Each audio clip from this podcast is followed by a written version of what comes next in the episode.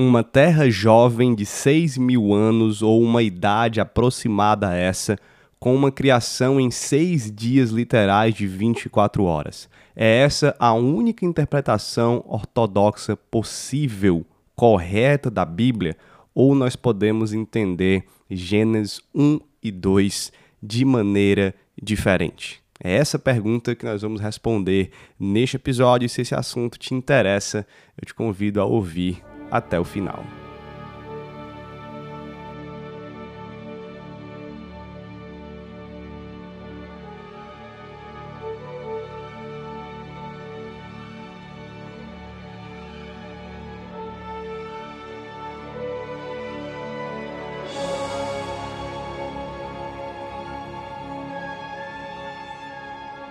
Seja muito bem-vindo, eu sou o Pedro Pamplona e você está na minha biblioteca, um lugar de reflexão teológica a partir dos meus livros e da minha vivência como cristão, marido, pai, membro e pastor de igreja. Fique à vontade, prepare a mente e o coração e vamos crescer juntos na fé cristã para a glória de Deus.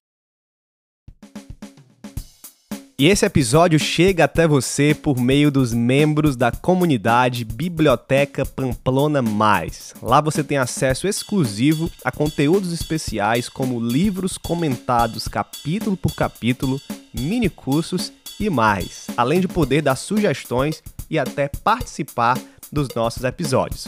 O link para você assinar está na descrição desse cast e nas minhas redes sociais, PedroMCP tanto no Instagram como no Twitter. Venha participar da nossa comunidade. É baratinho e eu te espero lá.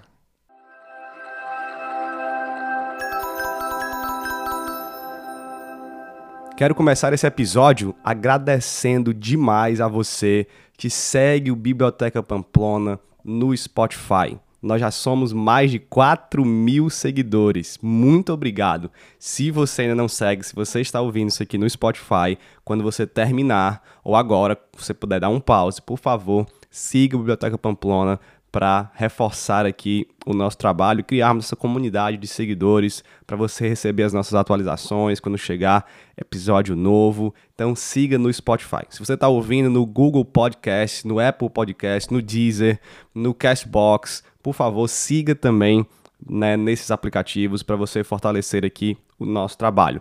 Quero chegar na meta de 5 mil seguidores, então temos aí 900 e poucos seguidores que eu quero alcançar. Então, por favor, siga o Biblioteca Pamplona. Já estou muito feliz com essa marca de 4 mil seguidores em pouco tempo de podcast. Muito obrigado de verdade.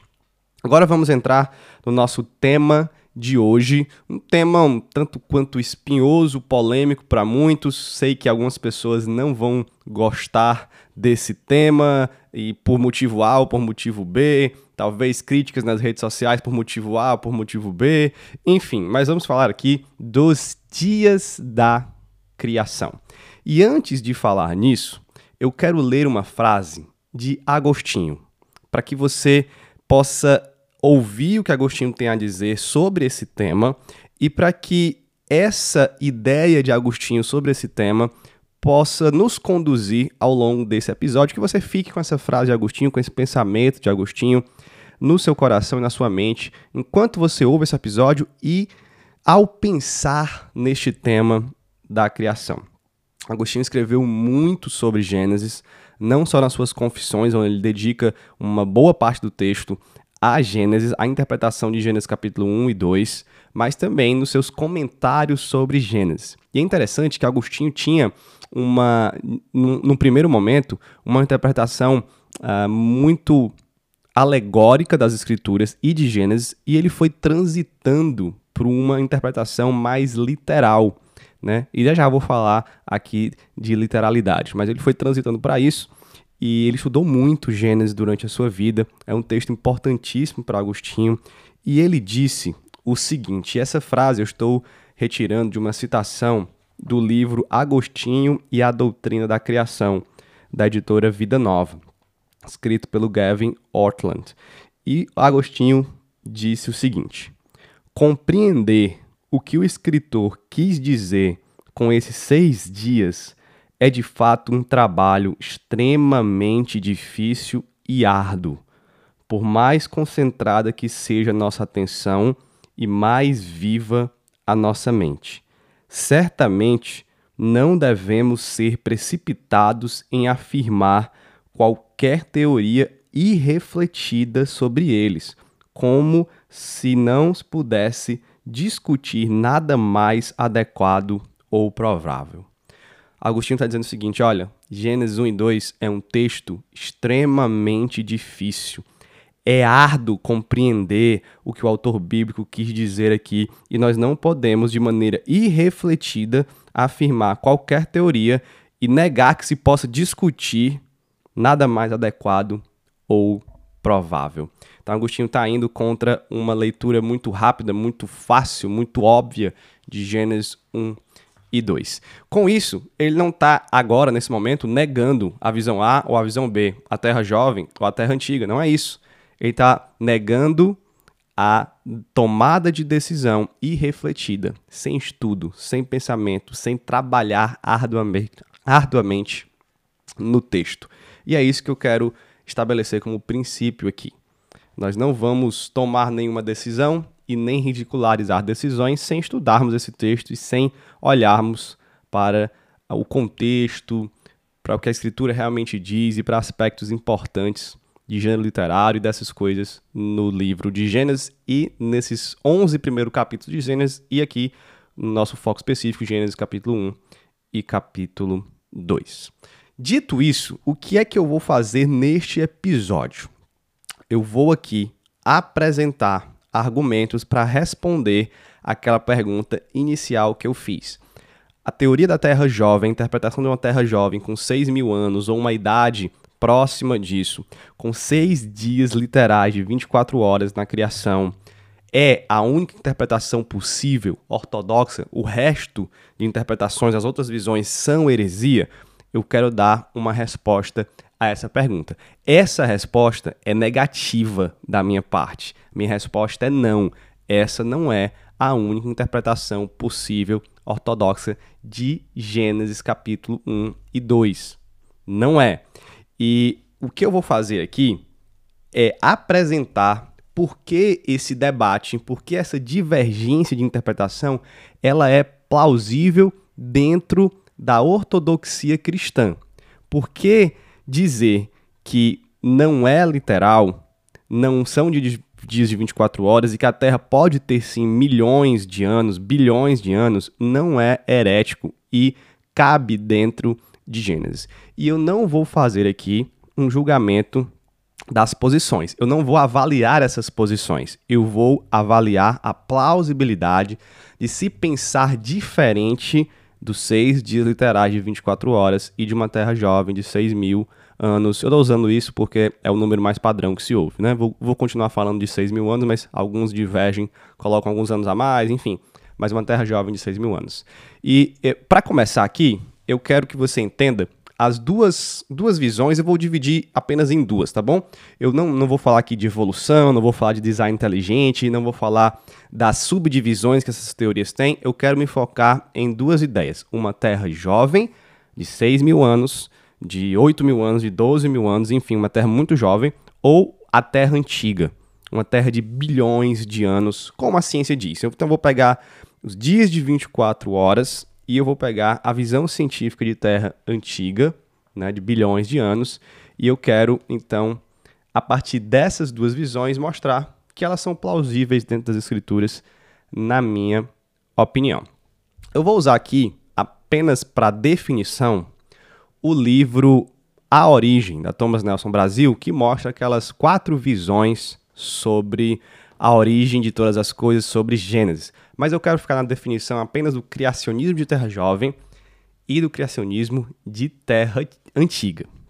O Ken Han, ele é aquele que defende o criacionismo da terra jovem. E ele define a visão dele assim: o ensino claro e a leitura mais natural de Gênesis 1 a 11, e na verdade de toda a Bíblia, é que Deus criou o universo em seis dias literais de aproximadamente 24 horas, cerca de 6 mil anos atrás. Essa é a posição do criacionismo de Terra Jovem. O Hugh Ross ele defende o criacionismo da Terra antiga. E ele defende uma visão do dia-era. Então, ele vai falar aqui nos termos do dia-era, como se esses dias fossem eras geológicas ou eras de milhões de anos, enfim. Mas o que eu quero que você pegue não é a teoria do dia-era, é a teoria da Terra antiga. Então, Ruger Ross ele define assim: a visão do dia-era considera os dias da criação como seis longos períodos de tempo sequenciais e não sobrepostos. A posição do dia-era reconhece que os autores da Bíblia às vezes usam linguagem figurada para transmitir a mensagem e o propósito de Deus, mas essa linguagem sempre transmite a verdade e nunca a contradiz.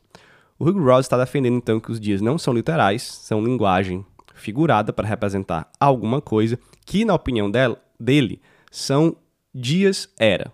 Né? Aqueles seis dias são seis eras que o autor bíblico pensou de tempos muito longos, né, sequenciais. Quando a gente vai para a teoria da Terra Antiga, nós temos essa ideia do dia-era, tá?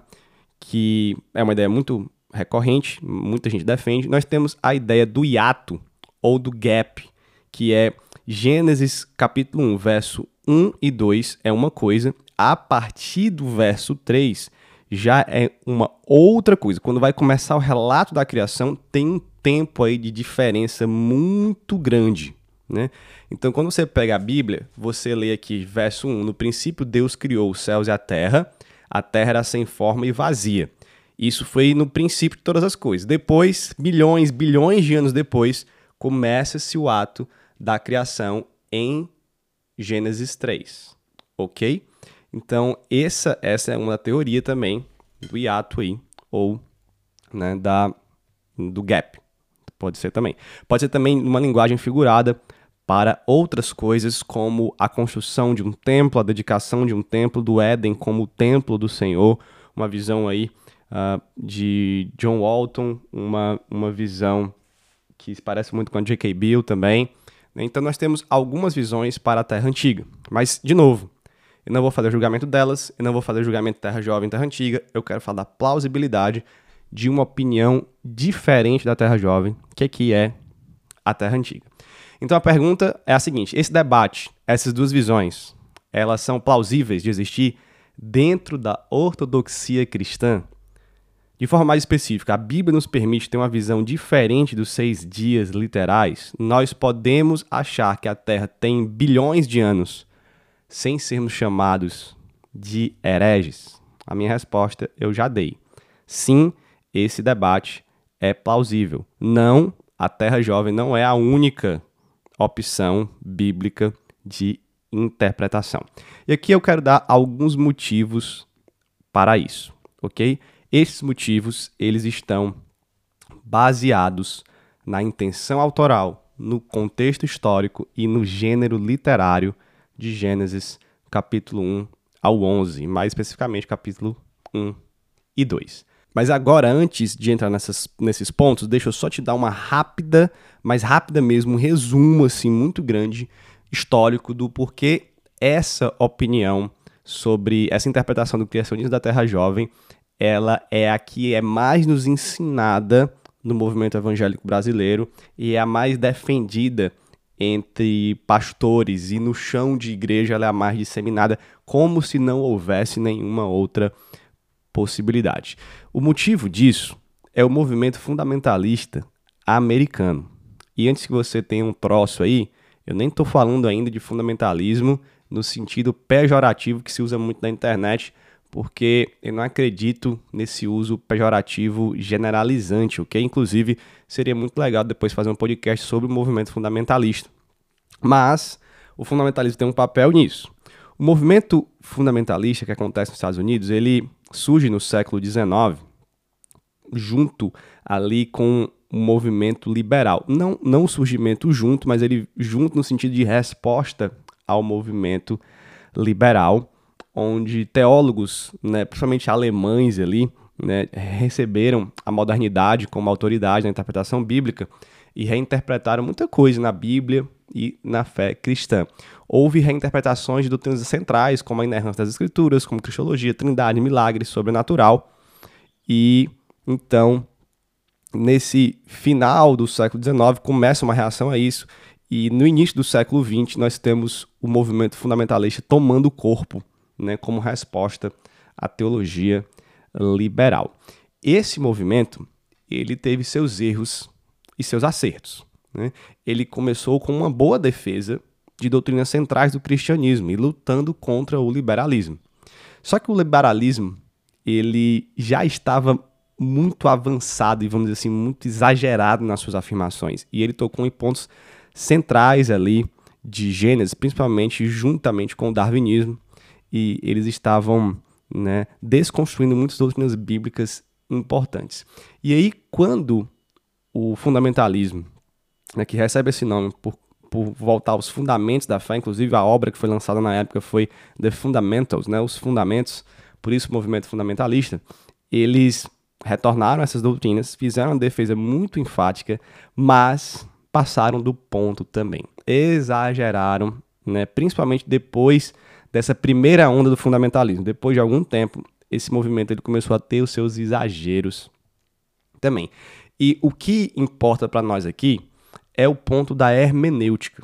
Então, enquanto o liberalismo ele lê as escrituras a partir de um método crítico histórico e pelas lentes da modernidade, da experiência humana, do racionalismo né, muito forte, o fundamentalismo respondeu a isso, né, focando na, numa interpretação literalista das escrituras e também usando o racionalismo e da modernidade para fazer agora uma leitura, uma interpretação meio que para combater o liberalismo também caiu em alguns erros, né? Muitos no movimento fundamentalista se fecharam em guetos fundamentalistas evangelicais, guetos denominacionais, guetos hermenêuticos, e eles começaram então para se opor a dizer, olha, a interpretação aqui é essa literalista, ao pé da letra. E não tem outra opção. Se você vai com outra opção, você vai desencadear no liberalismo teológico. Se você começa a dizer que não, não são dias literais de 24 horas, não é uma terra jovem, você vai ser né, um liberal. E isso, inclusive, né, existe até hoje esse tipo de argumentação. Então, esse, essa. Se você pega o movimento fundamentalista, ao longo do tempo ele foi tendo seus exageros, exageros e erros hermenêuticos, sectários, denominacionais, enfim, ele foi substituindo uma, uma leitura literal por uma leitura literalista. Eu vou já explicar a diferença disso. E nós, brasileiros, somos filhos, muitas das nossas igrejas. Se você é um batista, se você é um presbiteriano, se você é um pentecostal da Assembleia de Deus, nós somos filhos dos fundamentalistas americanos, fundamentalistas batistas, presbiterianos, pentecostais. E nós recebemos as nossas doutrinas e nós bebemos muito do fundamentalismo. Isso é bom num sentido, isso é ruim em outro sentido. Então, esse foi o ensino que nos foi passado, ok? E, a princípio, nenhum problema com recebermos esse ensino, mas nós recebemos também uma carga hermenêutica, né? um sectarismo hermenêutico desse fundamentalismo exagerado. Nós recebemos, recebemos às vezes, um, denominacionalismo, nem sei se eu falei correto, né? mas deu para entender, sectário exagerado, e nós recebemos essa interpretação fechada, literalista, de Gênesis. Olha só, eu não estou dizendo que a Terra Jovem, a, a interpretação da Terra Jovem, ela é errada, ela é sectária, ela não é bíblica, ela é literalista, não é isso que eu estou dizendo. É uma opção que eu considero válida de interpretação. Só estou dizendo que a posição de tê-la como única, de não aceitar nenhuma outra, e o tipo de hermenêutica racionalista também que é usado para defender essa interpretação como a única possível, isso sim é problemático e foi fruto de um exagero do movimento fundamentalista que nós recebemos aqui na igreja brasileira. Por isso que talvez você cresceu na igreja e você nunca ouviu outra interpretação. E quando você se depara com isso na internet, você tem, pode ter duas reações. E esse é um, um dos grandes motivos para esse episódio estar acontecendo. A primeira reação é: todos que pensam diferente de mim são hereges. Todos que pensam diferente de mim não são crentes de verdade, não prestam completamente errados, são igrejas ruins, são pastores ruins que não entendem de Bíblia que devem ser evitados. Ou você vai entrar em parafuso, do tipo, nunca ouvi falar disso e meu pastor então me privou disso, ele não presta, essa minha igreja não presta. Vixe, então o cristiano, e você começa a ver as descobertas científicas e você vai ter aquele tipo de reação de minha igreja tá mentindo para mim esse tempo todo, né? Então, por isso, calma. Calma. Eu estou aqui para dizer para você que esse debate, essa divergência de ideias, ela é plausível sim, tá? E agora, eu quero explicar rapidamente o que é a leitura literal e a leitura literalista. Vou usar esses dois termos aqui para fazer a diferença. Quando eu falo em leitura literalista, eu estou me referindo àquela leitura ao pé da letra, onde você lê o que está na superfície do texto, você, você lê as palavras do texto e você interpreta ali exatamente ao pé da letra o que está sendo dito ok? Eu vou dar um exemplo. Nós lemos em Gênesis que o homem foi formado do pó da terra. Uma leitura literalista vai dizer o seguinte: olha, Deus pegou o pó da terra, pegou, se a gente puder usar essa, essa imagem aqui, né, antropomórfica, né, que pega partes humanas para a gente entender. Deus pegou com suas mãos do pó da terra, juntou o barro ali, juntou o pó da terra e foi moldando o homem, soprou sobre ele sobre o pó da terra a vida e o homem foi feito. Essa é a única interpretação possível? Não, não é. Talvez do pó da terra seja algo no sentido figurado, seja uma metáfora, seja uma comparação, uma analogia que Deus está fazendo, né, que o autor bíblico está fazendo. Nem vou entrar aqui se é ou se não é. Né? Eu particularmente creio que esse texto específico aqui ele tem um sentido figurado, certo? Mas se você lê ele uh, literalista, é, a palavra que eu usei foi literalista. Se você lê ele de forma literalista, você vai entender que Deus fez do pó da terra. Pode ter feito? Pode. Eu estou falando que não é a única interpretação possível. Nós podemos fazer uma leitura de Gênesis, capítulo 1 e 2, literal, mas não literalista. Por literal, eu creio que é uma leitura que busca a intenção autoral. E literal nesse sentido aqui é descobrir o que o autor quis dizer com o que ele escreveu. Isso é leitura literal. Não é literalista porque nem sempre o autor quis dizer aquilo que ele escreveu ao pé da letra. Nas nossas próprias relações escritas e conversas hoje em dia, nós fazemos muito isso. O ser humano faz muito isso quando escreve e quando fala. E para nós tentarmos aproximar o máximo possível dessa leitura literal, buscando a intenção do autor, é preciso olhar para além do texto que foi escrito, para as palavras que estão ali marcadas no papel, que foram marcadas sobre o pergaminho, sobre algo do tipo. É preciso olhar para o gênero literário. Nós só conseguimos fazer uma leitura literal quando nós entendemos o gênero literário. Por isso que essa, essa palavra literal é boa para atribuir a gênero literário. E contexto histórico. E contexto do texto né, como um todo. Então, eu vou olhar para o contexto histórico e depois eu vou olhar para o gênero literário para dizer que o debate ele é plausível de acontecer, que a divergência aqui de opiniões e que uma terra antiga ela é plausível sim dentro da leitura de Gênesis, literal de Gênesis e dentro da ortodoxia cristã. Então vamos começar com contexto histórico. E eu vou fazer uma afirmação aqui muito básica mas que muita gente não leva em consideração os desdobramentos, as consequências dessa afirmação, que é Gênesis é um documento antigo. Gênesis é um documento antigo, é um livro muito antigo, é um relato, um escrito, mas muito, muito antigo. John Walton, no livro O Mundo Perdido de Adão e Eva, ele escreveu o seguinte sobre essa afirmação básica. Isso significa que, ao lermos Gênesis, estamos diante de um documento antigo e nossa interpretação deve partir das suposições próprias do mundo naquele momento. Ou seja, devemos entender como os antigos pensavam e quais ideologias permeavam sua comunicação. Isso aqui é uma afirmação básica que nós precisamos levar em consideração. Se Gênesis é um documento antigo, Ok, todo mundo sabe disso, mas nós precisamos pensar na consequência. Se é um documento antigo e muito antigo, ele é muito diferente dos documentos de hoje, no sentido do seu contexto, das ideologias da época e de como os autores daquela época pensavam. E nós devemos interpretar levando tudo isso em consideração. Aqui se começa a fazer já uma distinção mais clara do que é uma leitura literalista, que só se importa com o que está escrito ali ao pé da letra no texto, com a leitura literal, que leva em consideração que é um documento antigo e que nós devemos tentar entender o máximo possível do tempo, da época daquela, daquele tempo e da mente dos escritores e leitores daquele tempo. Ele continua dizendo, nesse mesmo livro, agora em outra página, o seguinte: ao lermos o texto a partir de ideias modernas, diminuímos sua autoridade e o comprometemos conferindo autoridade para nós mesmos e para as nossas ideias. Olha como isso é importante.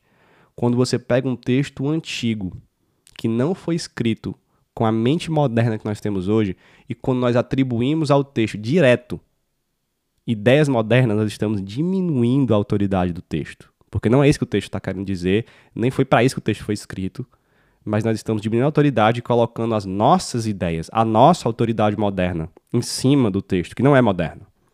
Isso é especialmente verdadeiro, o John Walton continua dizendo, quando interpretamos o texto como se ele estivesse se referindo à ciência moderna, da qual tanto o autor como o público não tinham conhecimento. O texto não pode significar o que nunca significou. Olha essa frase do John Walton aqui. Isso vale para a interpretação bíblica, para a interpretação de qualquer livro histórico, para a interpretação de qualquer texto bíblico. O texto não pode significar o que nunca significou. Quando você pega as escrituras de Gênesis e Apocalipse, aqui eu sei que é uma grande discussão do uso do Novo Testamento, que faz do, do Antigo Testamento, mas se você pega o cano das escrituras, a Bíblia, ela está ali fechada e completa. Um texto não pode significar o que ele nunca significou. Então ele está dizendo aqui, olha, quando você começa a ler a Bíblia, que não foi escrita pensando na ciência moderna, com a mente da ciência moderna, e nem para responder questionamentos da ciência moderna, e quando você lê com essas lentes, você tira a autoridade do texto. Porque o texto não foi escrito sobre essas coisas. Você começa a colocar a própria autoridade da ciência moderna para ler o texto. É isso que muita gente não percebe. Quando nós, preste atenção muito aqui nisso, eu, a, a gente chama isso de um cientificismo bíblico. Quando eu quero que a Bíblia responda perguntas científicas e eu vou ao texto para que a Bíblia responda perguntas científicas de hoje em dia, eu estou dizendo que a autoridade de interpretação sobre a Bíblia é a ciência moderna e não o que o autor bíblico realmente quis dizer. Então, na tentativa de fazer uma resposta bíblica contra a idolatria da ciência, contra visões modernas da ciência, contra as afirmações científicas que eu julgo que são antibíblicas, para exaltar a, autoridade das escrituras, nós fazemos ao contrário, nós diminuímos a autoridade das escrituras porque nós queremos que ela fale da ciência nos termos da ciência. Então, a autoridade sobre esse tipo de hermenêutica é a própria ciência e não o texto bíblico. Concordo demais com o que o John Walton está falando nesse, nesse texto dele e por isso trago essas citações para vocês. Nós temos que ir ao texto nas regras do próprio texto e do contexto histórico que ele foi escrito. O Tramper Longman, ele escreveu um livro que ele é essencial para você estudar Gênesis, para você estudar Gênesis 1 e 2, para você estudar todo o livro de Gênesis. É como ler Gênesis. não debata sobre Gênesis, não interprete Gênesis, não entre nesses debates, nessas conversas sobre Gênesis, se você não leu esse livro do Tramper Longman que nós temos em português. É, assim, a introdução básica para você entender Gênesis, ok? Como ler Gênesis. E ele diz que você precisa fazer três perguntas para analisar o contexto histórico de Gênesis. Quando Gênesis foi escrito? O que Gênesis nos diz sobre o passado? Como é que ele relata os fatos, né? E o nosso conhecimento do Antigo Oriente Próximo nos ajuda a compreender Gênesis? Essas são as três perguntas que nós precisamos fazer para começarmos a entender o contexto histórico de Gênesis. essa terceira pergunta aqui é fundamental, eu quero gastar um tempo aqui nela. Nós precisamos conhecer o Antigo Oriente Próximo para compreender Gênesis. O Antigo Oriente Próximo é aqui o nome já dá para entender, né? É aquele a parte oriental próxima às terras bíblicas, o Antigo Oriente Próximo ali, que é do tempo antigo. Então, é um termo histórico, teológico, enfim, de estudo bíblico, de estudo histórico, para se referir a aquela região ali da antiguidade, região tão, tão, tão importante que nós estudamos não só na Bíblia, mas em qualquer curso de história, na faculdade ou na escola, no Antigo Oriente Próximo. Então, olha o que Tramper Longman diz sobre isso, no livro Como Ler Gênesis. A maioria das pessoas de hoje em dia não tem consciência de que os vizinhos do Israel antigo tinham textos rivais sobre a criação e também relatos do dilúvio. Mas os escritores antigos e os leitores das escrituras os conheciam muito bem e provavelmente entenderam os relatos bíblicos tendo esses textos como pano de fundo. O Trump está dizendo que nós temos relatos escritos também, textos rivais sobre criação do universo da Terra e sobre relatos de dilúvio. Nós temos esses textos né, nos povos ali do antigo Oriente Próximo. Né, textos que se parecem, às vezes, muito né, com o texto bíblico, com, com o texto das Escrituras de Gênesis. E que aquelas pessoas daquela época conheciam esses textos, esses outros textos rivais, e que eles liam Gênesis comparando e entendiam Gênesis com esses textos de pano de fundo. Isso é óbvio até de pensar. É a literatura da época, é a mente da época, são as ideologias da época, são as histórias que se contam na época. Ele continua dizendo: não há dúvidas de que Gênesis 1 e 2 têm um peso na avaliação que fazemos desses relatos científicos modernos sobre as origens do cosmos e do homem. Eu não estou dizendo aqui que, que não há verdade sobre a criação, sobre a natureza em Gênesis 1 e 2. Não é isso. Tramp Longman está dizendo, não há dúvida de que Gênesis 1 e 2 tem peso na avaliação que nós fazemos da ciência, dos relatos científicos, das descobertas científicas. É claro que tem. Só que continue ouvindo o que ele vai dizer. Mas um momento de reflexão nos fará lembrar que nenhum autor ou leitor antigo teria tido a ideia de fazer tal comparação. É certo que o relato bíblico da criação não foi escrito para se contrapor a Charles Darwin ou a Stephen Hawking mas foi escrito à luz de descrições rivais da criação. Então, quando o Gênesis é escrito, ele não é escrito para se contrapor a Darwin, ou ao evolucionismo, ou a pensadores ateus, ou às teorias geológicas, teorias cosmogônicas atuais. É, é o Big Bang, não é? Gênesis não se preocupa com isso porque, obviamente, os autores não conheciam isso. Gênesis se escreve para ser uma resposta aos relatos rivais da criação. Então nós não podemos ler Gênesis 1 e 2 como um texto que está falando aos conceitos científicos que nós temos hoje, e nem a partir deles. Eles não, eles não foram escritos, esses textos não foram escritos como contraste ou resposta a uma visão da idade geológica da Terra ou ao evolucionismo. Ele foi escrito como contraste e resposta aos textos antigos. O texto antigo mais conhecido, mais significativo que nós temos ele foi escrito em acádio e é o famoso Enuma Elish. E aqui eu vou listar algumas das características do Enuma Elish para você. Essa é uma análise, um resumo que o John Walton faz e eu resumi mais ainda aqui para vocês. O Enuma Elish diz que as divindades mais antigas foram Tiamat, uma divindade feminina, e Apsu, uma divindade masculina, que respectivamente simbolizavam ali ou controlavam as águas do mar e de debaixo da terra. O Apsu, então, ele é assassinado e outro deus chamado Marduk guerreia contra Tiamat. Há uma guerra entre esses deuses, Marduk e Tiamat. Marduk vence a batalha e, a partir do corpo de Tiamat, cria os céus e a terra. E a partir do sangue de um deus demônio, Marduk cria a humanidade.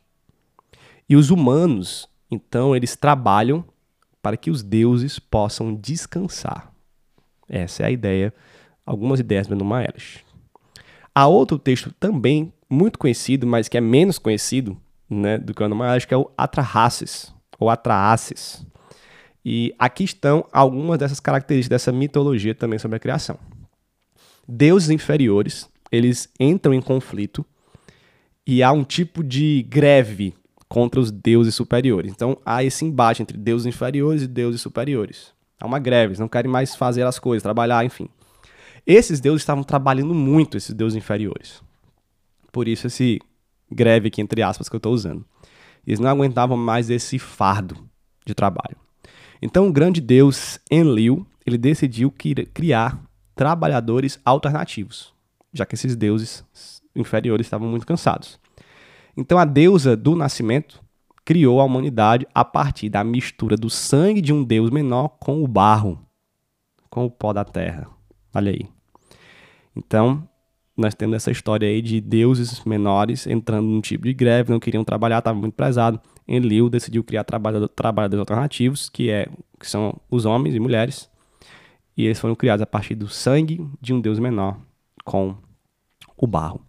No relato bíblico, nós percebemos que Moisés está usando essas fontes, porque existem coisas parecidas. E ele está respondendo essas fontes, pegando do contexto dessas fontes aqui, dando Maieres, da Raças e de outros, para responder a isso e criar o seu próprio relato da criação, dando sentido bíblico para as coisas, dizendo como, como realmente é o Deus cristão, Deus se criou, o Deus de Israel, como ele realmente é. Ele está ressignificando essas coisas para fazer uma teologia judaica de Deus, o Deus de Israel. Nós precisamos ter isso em mente quando lemos Gênesis 1 e 2. Gênesis 1 e 2 não está respondendo à ciência de hoje, nem querendo fazer afirmações científicas sobre hoje, mas respondendo essas coisas, esses textos do passado. Por isso que eu disse, olha, talvez, talvez, certo? É plausível que a leitura de que Deus nos criou do barro, do pó da terra, não seja literal, mas é uma resposta ao Atrahasis, por exemplo. Por quê? Porque enquanto no Atrahasis, né, os, esses deuses, né, ou uma deusa do nascimento, criou a humanidade a partir do sangue de um deus e, e do barro, Moisés está dizendo: olha, foi Deus único que criou. Criou também do barro, não precisou de sangue de nenhum outro Deus, porque isso não é dito na Bíblia, não existem deuses menores. Né? E ele criou do barro, do pó da terra também. Né? Então, Moisés pega a mesma ideia, mas ele coloca agora na visão do Deus de Israel. Né? E isso vai ser feito em vários outros momentos. Por exemplo, diz: olha, Deus descansou sim. Você vê que Deus, os deuses queriam descansar. E tem descanso de Deus também no relato da criação. Mas seres humanos não foram criados porque Deus estava cansado. O Deus de Israel não se cansa, a palavra de Deus diz. Nós temos um outro significado para o descanso de Deus. É um dia santo. E nós, e nós fomos criados, em certos sentidos, para trabalhar para Deus. Isso é verdade. Na, quando nós somos criados, Deus nos deu trabalho. Deus nos deu mandatos. Deus ó, cultive a terra. Guarde a terra. Só que se você ler o relato de Gênesis com o relato do Enumael e Shototrahas, esse trabalho é totalmente diferente nos foi dada a imagem de Deus, nós somos vice-regentes de Deus. Deus nos colocou aqui apenas para trabalhar, para descansar. Então você vê que tem elementos parecidos, mas todos eles ressignificados, com a teologia correta bíblica em cima. Então, algumas conclusões aqui que eu queria tirar. Gênesis não está preocupado diretamente com teorias científicas atuais, processo detalhado e exato da criação, apontar para a idade da Terra combater o evolucionismo ou o ateísmo, explicar os processos de predação, extinção e etc. Gênesis não está preocupado com isso diretamente. Perceba mais uma vez que eu não estou dizendo que Gênesis não pode falar algumas verdades sobre isso, ok? Mas que isso aqui nos mostra que uma leitura literalista não é a única opção, que nós devemos entender para além do texto. O texto bíblico não está preocupado com essas informações aqui científicas. Se ele não está preocupado com isso, precisamos ter muito cuidado. Né? Há uma moda nesse tipo de interpretação mais literalista, no movimento evangelical brasileiro, de que nós, nós vamos a Gênesis e nós começamos a descobrir várias informações uh, se, científicas. Né? Ah, tá ali o Gênesis defendendo a, a Pangeia, a deriva continental. Tá ali, olha, encontrei aqui Gênesis mostrando como as camadas geológicas foram formadas, como os fósseis foram depositados. Encontramos aqui em Gênesis como os dinossauros uh, morreram, como os fósseis dos dinossauros vieram achar nas camadas geológicas. Gente, Gênesis não fala sobre isso. E a não ser que esteja muito claro na Bíblia alguns textos sobre a natureza, é, é complicado. Para mim é uma leitura cientificista da Bíblia quando nós tentamos encontrar esse tipo de informação nas, nas escrituras. O, o Luiz Saião, ele fez um post essa semana, ele está divulgando um curso dele, ele fez um post sobre Gênesis, sobre dizendo que ele não crê nessa datação de 6 mil anos, porque existem comprovadamente né, pela arqueologia, uh, e aqui aí fica ao seu critério se você discorda dessa comprovação, se você concorda, mas existem provas e estudos e descobertas arqueológicas de civilizações mais antigas de 6 mil anos, com 12 mil anos, ele diz, 15 mil anos, com, enfim, com tempos mais antigos. Ele nem está discutindo aqui milhões de anos ou bilhões de anos, mas o cálculo dos 6 mil anos que é feito em cima das, das genealogias. Ele diz, olha, essas genealogias aí, elas não são genealogias como se faz hoje em dia. Elas não são, eles não são livros, o Gênesis não é um livro de história como a história moderna. Você não pode fazer esses cálculos em cima. Ele diz, essas genealogias aí, elas não são literalmente pai e filho.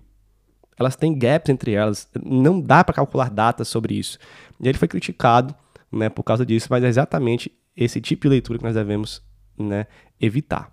Você pode defender a Terra Jovem, mas se for por esse tipo de leitura, é complicado. Gênesis, então, está preocupado em propor um relato criacional adequado à visão de Deus de Israel, do Yahweh, em contraste com os relatos criacionais daquele período do Antigo Oriente Próximo.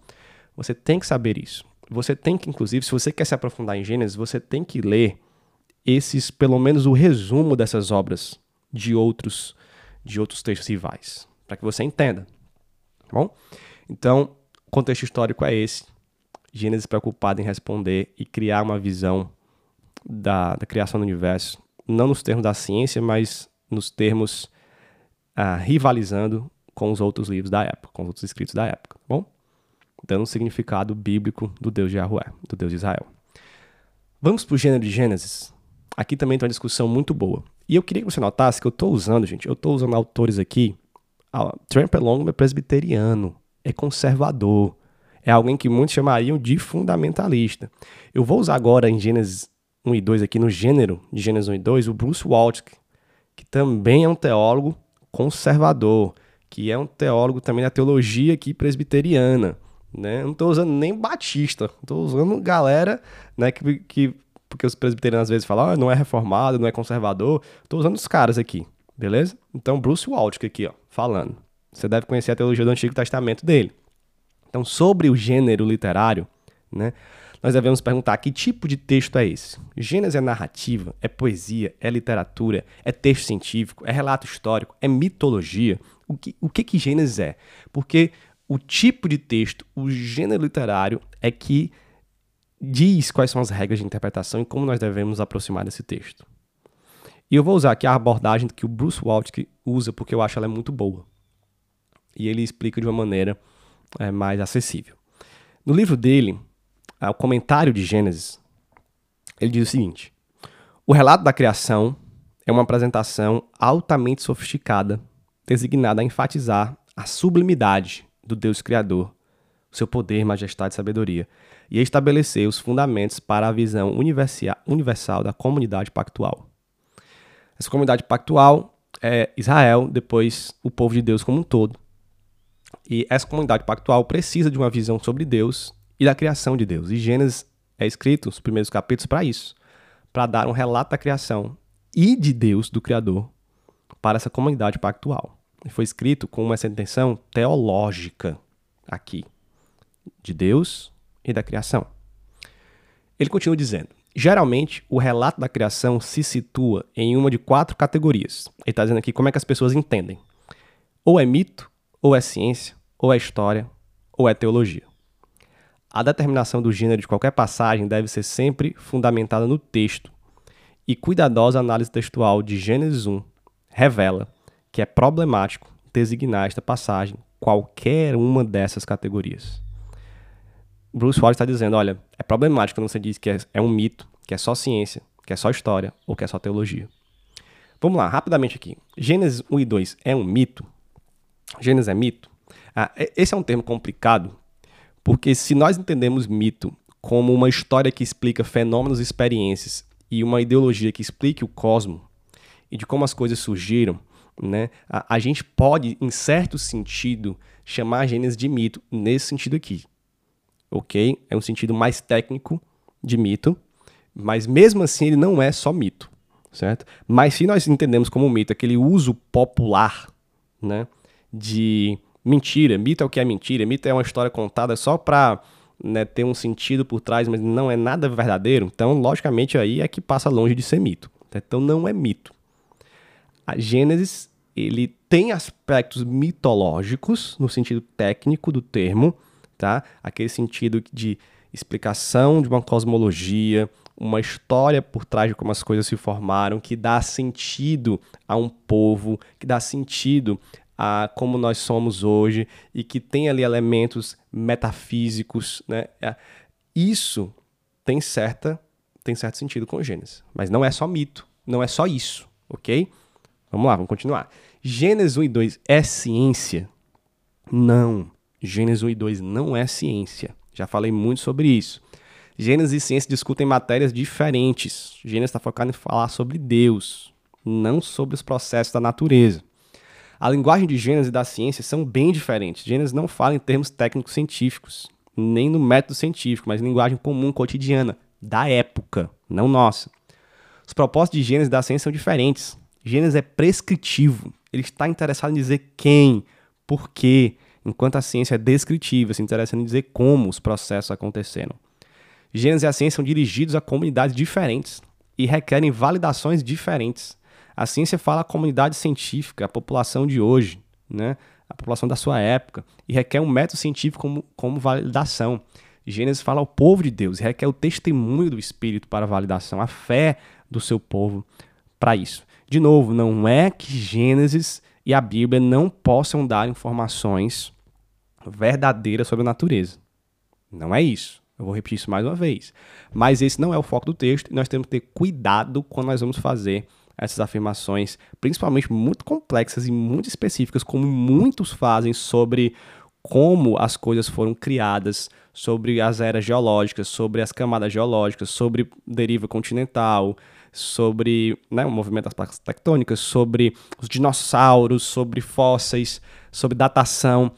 Coisas específicas assim é complicado achar na Bíblia. Né? Olha o que Agostinho disse, mais uma frase de Agostinho.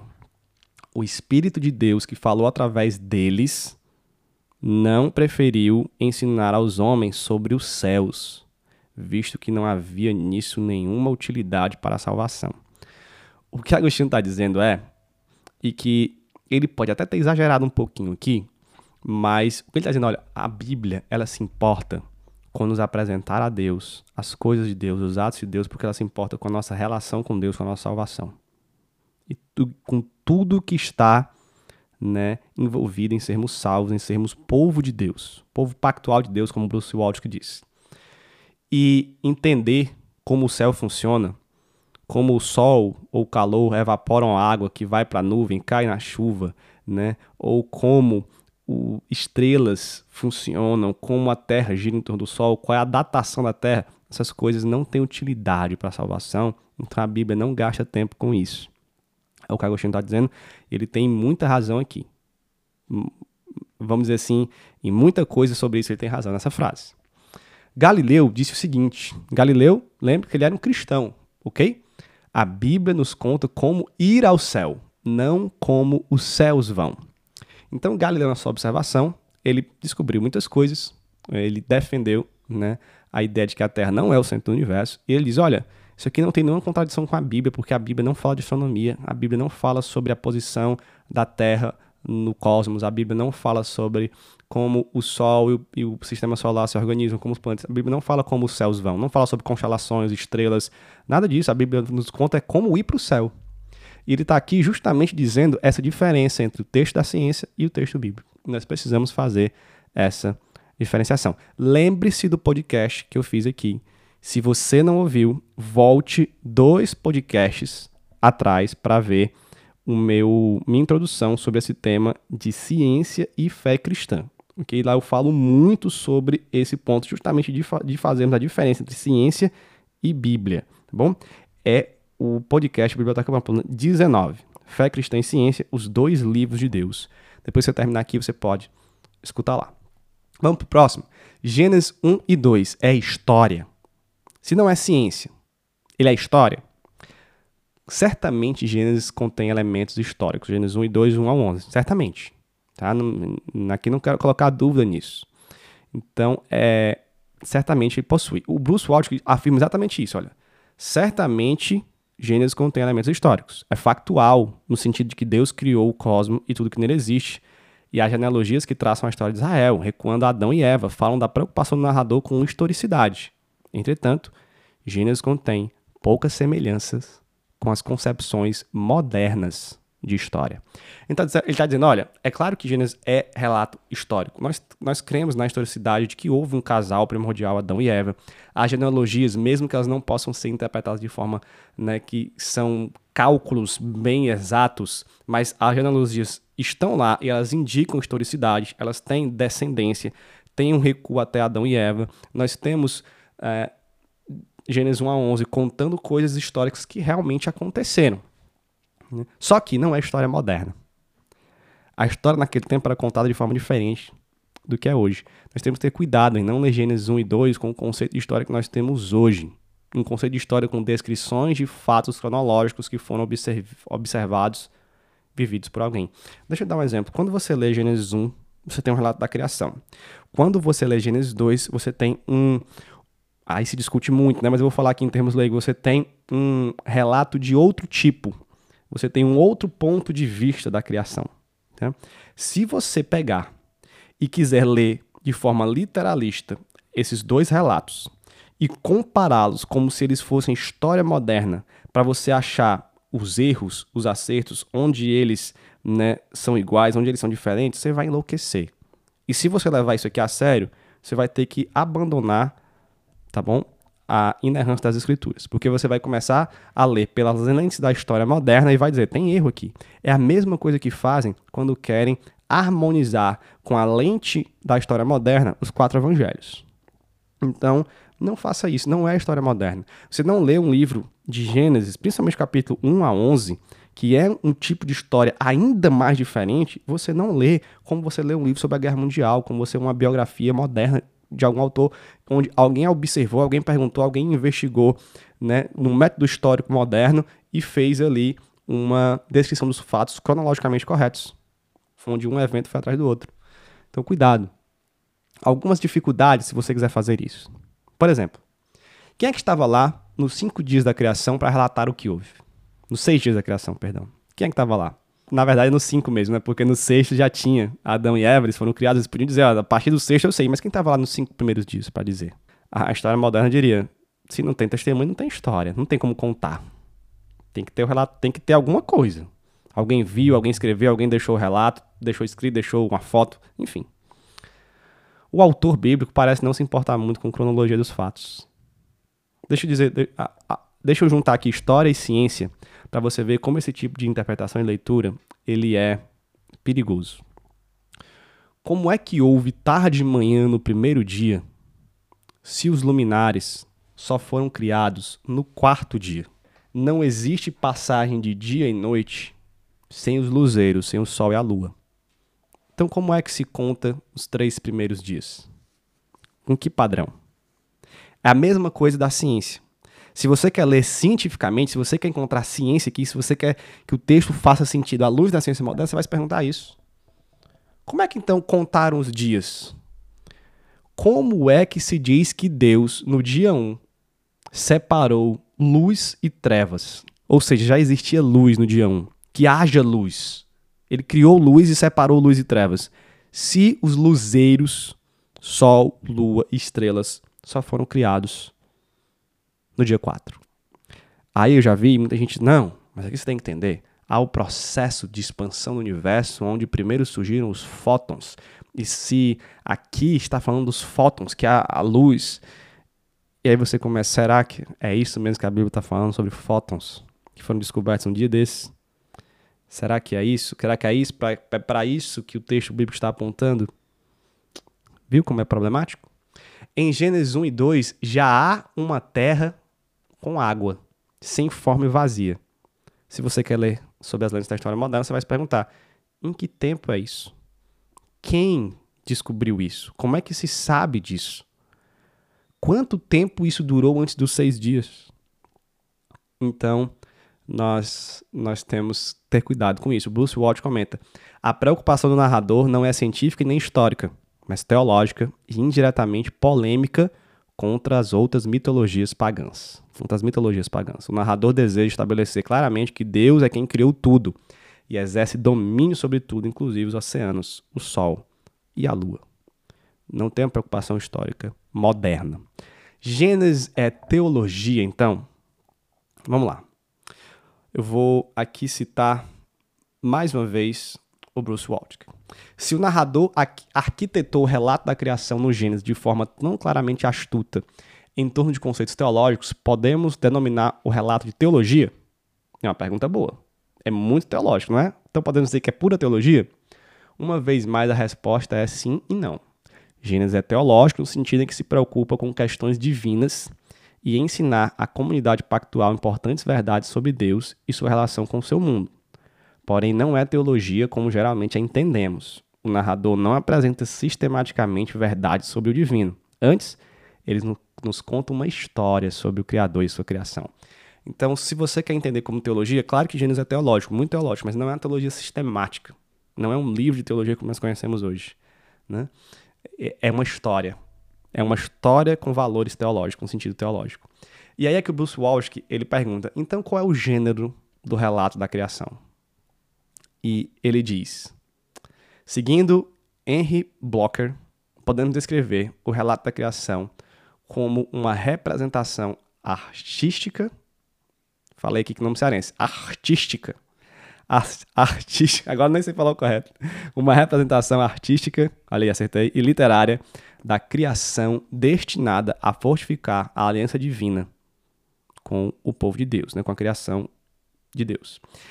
Ela representa verdades sobre as origens em linguagem antropomórfica, de modo que a comunidade pactual pudesse ter uma visão ampla e própria e ser sábia para a salvação. Representa o mundo como vindo à existência através da proclamação de Deus para que o mundo viesse a depender de sua vontade, propósitos e presença. Então, o Bruce Walsh, conservador, teólogo né, da aliança aqui, está dizendo que é uma representação que tem elementos artísticos e literários, que tem aspectos históricos, que tem muito aspecto teológico, que pode sim falar em algum momento das realidades da natureza, mas que a ideia mesmo é apresentar Deus, a sua criação, à comunidade pactual. Ele vai resumir isso no gênero que ele chama de história teológica. Eu vou resumir assim: Gênesis é história teológica. E dentro dessa história teológica, como texto antigo, como uma cosmogonia antiga, ele tem os seus aspectos figurados, um pouco de poesia. Ele tem, como o Bruce Watt falou aqui, representação artística. Ah, meu Deus, eu tenho uma dificuldade né, grande. Artística, literária. Né? É um texto complexo. E por isso, gente, por tudo isso, é que a interpretação de dias de 24 horas e da Terra Jovem de 6 mil anos não é a única possível. Algumas conclusões a partir do contexto histórico do, e do gênero literário. Primeiro, Gênesis 1 e 2, assim como 1 a 11, não é um texto simples. Não é, gente. É um texto difícil. Difícil demais. Segundo, sua, litera, sua leitura literalista não bate com uma leitura literal. Se você quiser fazer uma leitura literalista ao pé da letra, ainda querendo achar ciência e história moderna, você vai ter que abandonar o texto bíblico. Você vai ter porque você vai ver que não vai bater. E você precisa de uma, uma leitura e interpretação para além dessa análise literalista. De novo, isso não nega a visão da Terra jovem, ok? Isso nega a interpretação literalista demais e moderna demais do texto de Gênesis. Terceiro, não podemos ler para retirar ciência demais do texto ou para introduzir ciência no texto. Quarto, nós não podemos ler como uma história moderna que apresenta fatos cronológicos que foram observados e documentados. Também não faça esse tipo de leitura. Diante dessa complexidade, meus irmãos e ouvintes, nós temos a possibilidade de entender Gênesis de forma diferente de seis dias literais de 24 horas de uma terra jovem de 6 mil anos. Por quê? Porque uma leitura ortodoxa, bíblica, literal, de boa hermenêutica, não gera necessariamente uma posição dos seis dias de 24 horas e de uma terra jovem de 6 mil anos. Há outras possibilidades. Né? Há possibilidades no sentido figurado, há possibilidades né, mais amplas de uma terra antiga também. E Gênesis 1 e 2, ele é altamente complexo para que você coloque esse outro tipo de leitura como uma heresia ou como algo que está fora da ortodoxia cristã, ok? Inclusive, antes do movimento fundamentalista e na história da igreja, houve muita divergência sobre isso. Tá bom, gente? Muita divergência mesmo. E eu, eu vou encerrar aqui com uma citação de um teólogo que muita gente, muita gente o critica de fundamentalista. De até fundamentalista extremo. Tá bom? Eu vou pegar agora o livro dele, eu vou falar a citação, depois eu digo quem ele é. Eu vou ler algumas citações em momentos diferentes do livro dele. A primeira diz assim: portanto, com respeito à extensão dos dias em Gênesis 1, é preciso admitir a possibilidade que Deus tenha preferido não nos dar informações suficientes para tirar uma conclusão clara sobre a questão.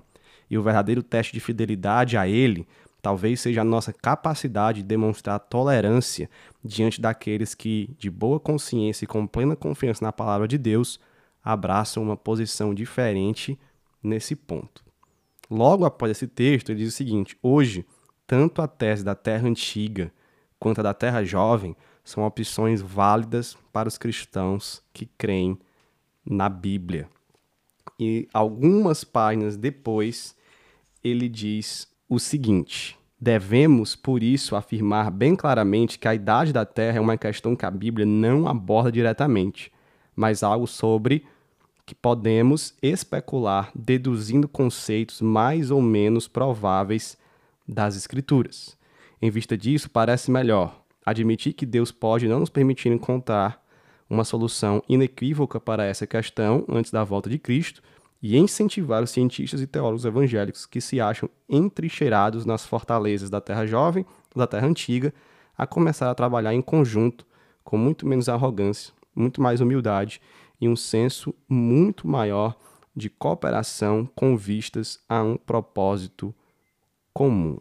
Quem escreveu isso foi Wayne Gruden, na sua Teologia Sistemática Atual e Exaustiva. Uma proposta de dizer que, depois de apresentar os pontos fortes e fracos das duas visões, o Gruden chega à conclusão de que não são visões que estão no campo da heresia, se você está aqui ouvindo, escute o podcast passado aqui da Biblioteca Pamplona, Doutrinas pelas quais vale a pena lutar. Inclusive, o autor toca nesse ponto dos dias da criação no livro que eu falei, né, que é as questões doutrinárias pelas quais vale a pena lutar. Eu falo sobre isso no podcast passado, podcast 20. O Gruden está dizendo a mesma coisa, não é algo para nos dividir, são posições possíveis dentro da ortodoxia cristã. Nós temos aqui o N. Gruden, batista, conservador, né, do movimento fundamentalista, vamos dizer assim, criticado pelo fundamentalismo e tal. Olha o que ele está dizendo. Então tem muita gente grande nesse ponto. Se você ler a teologia do Millard Erickson, ele vai dizer a mesma coisa, algo muito parecido. Salvo engano, porque eu não estou aqui com ela, mas salvo engano, ele ainda coloca um peso maior na ideia da Terra Antiga. Bom, e se você vai, se você pegar outros grandes teólogos, eles vão ter este mesmo pensamento ou de considerar a Terra Antiga uma hipótese melhor, uma interpretação melhor, ou da possibilidade das duas. Geralmente, Quem se nega a pensar na outra possibilidade está nesse gueto mais literalista de um movimento fundamentalista mais fechado. E não gosto muito desta abordagem, tá bom? Então, a minha resposta aqui no final de tudo é: é possível uma outra visão diferente, ortodoxa, dos dias literais de 24 horas e de uma terra de 6 mil anos? Sim, é possível. O cristão ele também pode, de maneira segura, defender uma terra antiga, de acordo com algumas evidências científicas que nós temos, digamos assim, no mainstream da ciência e que são consenso científico hoje em dia, ok? Então, muito obrigado você que ouviu até aqui. Esse podcast já está com um tempo um pouco mais avançado do que o normal, mas é um, um, um tema muito importante. Quem sabe, num podcast próximo, eu traga aí uma defesa da minha posição, que eu não vou dizer qual é, mas que eu tenho certeza que ouvindo esse episódio que você acabou de ouvir, você consegue saber. Né? Mas eu vou deixar você nessa dúvida aí. E quem sabe eu traga aí uma explicação da minha posição, uma defesa da minha posição. Se você quer isso, comenta aí no Spotify, se você está ouvindo, ou nas minhas redes sociais. Diga aí o que, é que você achou deste episódio, deixe sua opinião também nos comentários, participem aqui no Spotify, né, no campo, o que você achou deste episódio, tá bom? É isso. Eu espero que tenha abençoado a sua vida, que você tenha aprendido não só sobre Gênesis, mas sobre interpretação bíblica neste episódio. Leve esse aprendizado para a sua vida. Eu vou ficando por aqui. Muito, muito, muito obrigado por você ter escutado. Não deixe de seguir, não deixe de compartilhar com os amigos, compartilhar nas suas redes sociais. Fortalece aqui o nosso trabalho fazendo isso. Se você pode, participe da comunidade Biblioteca Pamplona Mais. Link na descrição aqui deste podcast. Muito bem, meus amigos, que Deus abençoe vocês. Até o próximo episódio aqui no Biblioteca Pamplona. Valeu!